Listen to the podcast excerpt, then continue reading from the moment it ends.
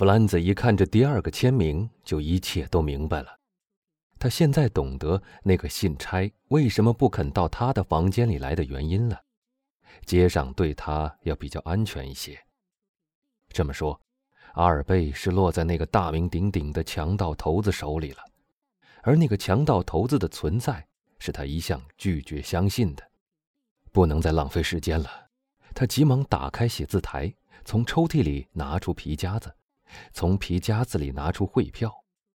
那张汇票的总数是六千比亚士特，而在这六千之中，阿尔贝已花去了三千。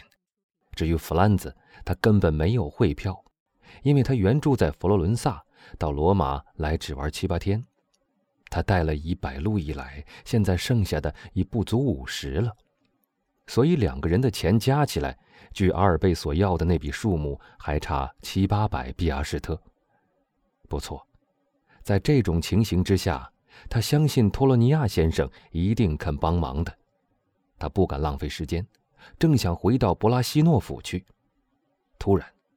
他的脑子里闪过了一个念头，他想起了基督山伯爵。弗兰兹正要拉铃叫派里尼老板，那可敬的人却自己来了。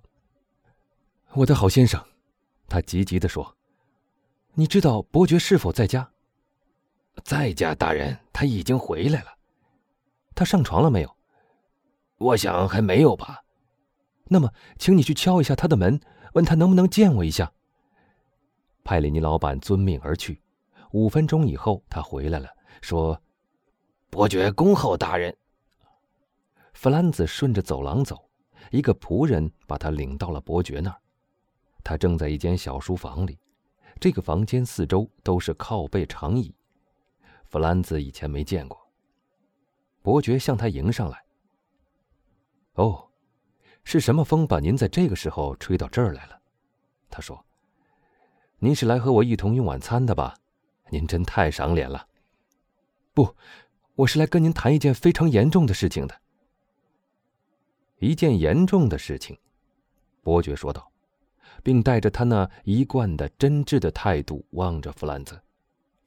是什么事？这只有我们两个人吗？是的，伯爵回答，一面走到了门口去看了看，又回来。弗兰兹把阿尔贝的那封信交给了他。您看一下这封信吧，他说道。伯爵看了一遍。哦哦，他说道。您看到那批注了吗？看到了，的确。那四千比亚士特，假如在早晨六点钟到不了我的手里，阿尔贝马尔塞夫子爵在七点钟就活不成了。罗吉湾帕。您觉得这件事该怎么办？弗兰兹问道。“您有没有他要的那笔钱？”“有，但还差八百比亚士特。”伯爵走到他的写字台前，打开一只装满金币的抽屉，对弗兰兹说：“我希望您不会不给面子，抛开我而向别人去借钱。您瞧，恰恰相反，我第一个就立刻来找您了。为此，我谢谢您。”请您自己过去拿吧。于是，他向弗兰兹做了一个手势，表示随便他拿多少。那么，我们必须送钱给罗吉湾帕喽？那青年人问道。这次，轮到他来目不转睛的望着伯爵了。您自己决定吧，他答道。那批注说的很明白。我想，假如您肯劳神动一动脑筋。您可以想出一个办法来简化这一场谈判的，弗兰兹说。怎么会呢？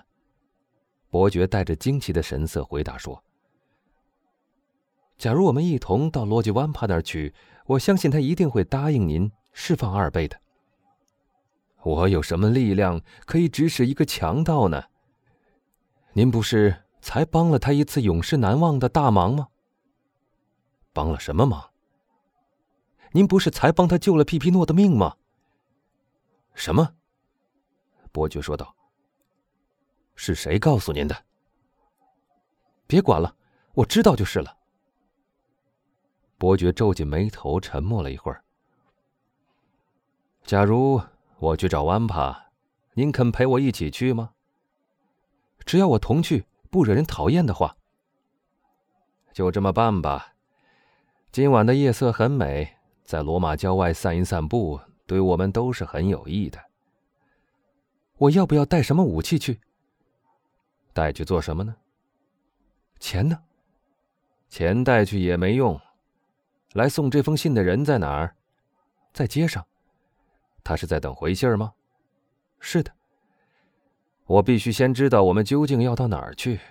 我去叫他到这儿来。那是白费力的，他不会上来的。到您的房间或许不肯，但到我这儿来，他是不会为难的。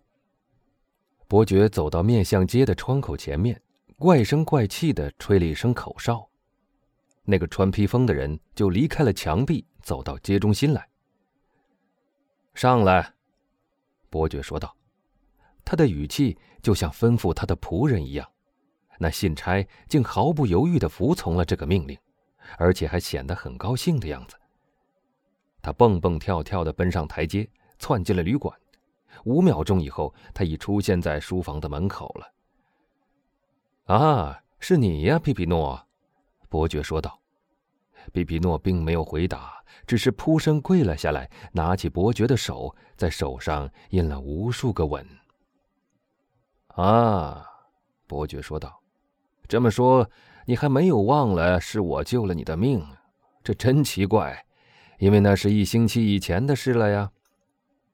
不，大人，我是永远不会忘记的。”皮皮诺回答说，语气间流露出十分感激的样子。“永远，那是一个很长的时间啊，你大概是这样相信的。起来吧。”皮皮诺不安的瞟了一眼弗兰兹。“哦。”在这位大人面前，你尽说无妨。”伯爵说道，“他是我的朋友。您允许我给您这个头衔吗？”伯爵又用法语说道，“要想获得这个人的信任，必须这样做。”你当着我的面说好了。”弗兰兹说道，“我是伯爵的朋友。”好吧，皮皮诺答道，“大人随便问我什么问题，我都可以回答。”阿尔贝子爵是怎么落到罗辑手里的？大人，那个法国人的马车几次经过德丽莎所坐的那辆车子，就是首领的那位情人吗？是的，那个法国人抛了一个花球给他，德丽莎还了他一个，这是得到首领同意的。他当时也在车子里。什么？弗兰兹不禁失声叫道：“洛基万帕也在罗马农民的那辆马车里？”那赶车的就是他，他化妆成了车夫。皮皮诺答道。后来那个法国人摘下了他的面具，德丽莎经首领的同意，也照样做了一次。那个法国人便要求和他见一次面，德丽莎答应了他。只是等在圣加格摩教堂台阶上的不是德丽莎，而是碧波。什么？弗兰兹惊叫道：“那个抢掉他长生竹的农家姑娘？”是一个十五岁的男孩，皮皮诺回答说：“您的朋友这次上当算不得什么丢脸，把碧波认错的人多得很呢。”于是碧波就领他出了城，是不是？伯爵问道。“一点不错，一辆马车已等候在马西罗街街尾。毕波钻进马车里，请那个法国人跟他来。”那个法国人没等他请第二次，就殷勤地把右手的座位让给了毕波，自己则坐在他的旁边。毕波告诉他说，他要带他到离罗马三里外的一座别墅去。那个法国人就向他保证说，就是要他跟到世界的尽头，他都愿意去。车子经历彼得街，出了圣保罗门。当他们出了城两百码以后，由于那个法国人未免多少有点过分了。所以碧波就摸出一支手枪，顶住了他的脑袋。车夫勒住车子，也照样来了一套。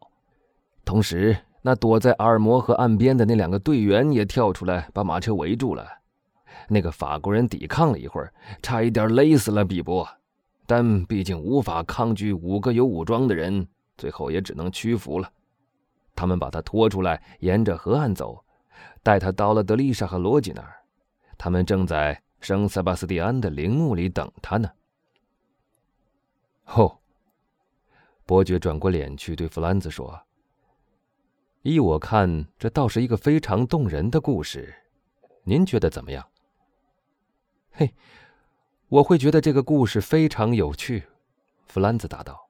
“假如他的主角是别人，而不是可怜的阿尔贝。”老实说，假如您在这找不到我，伯爵说，这件风流艳遇可得使您的朋友大大的破费了。但现在放心吧，他唯一的严重后果只是受一场虚惊而已。我们要不要亲自去找他？弗兰兹问。哦，当然喽，他现在所在的地方风景非常优美。您知不知道圣塞巴斯蒂安的陵墓？我从没去过，但我总想去玩一次。好了，这是一个送上门来的机会，而且也很难再找到一个更好的时机了。您的马车在不在？不在。那没关系，我总是不分昼夜准备着一辆的。总是准备着？是呀，我是一个相当任性的人。我告诉您吧，有时候我刚起身，或是用过午餐以后，或是在半夜里，我忽然决定要动身到某个地方去，于是我就去了。伯爵拉了一下铃，一个跟班应声而至。备车，他说道：“把枪袋里的手枪取掉，不必叫醒车夫，叫阿里驾车好了。”不一会儿，就听到了车轮的声音，马车在门口停了。伯爵掏出表来一看，才十二点半。他说：“我们本来可以在五点钟动身，也来得及的，但去晚了会使您的朋友一夜不安的，所以。”我们还是赶快去把他从异教徒的手里救出来吧。您还是决心要陪我去吗？决心更大了。好，那么，走吧。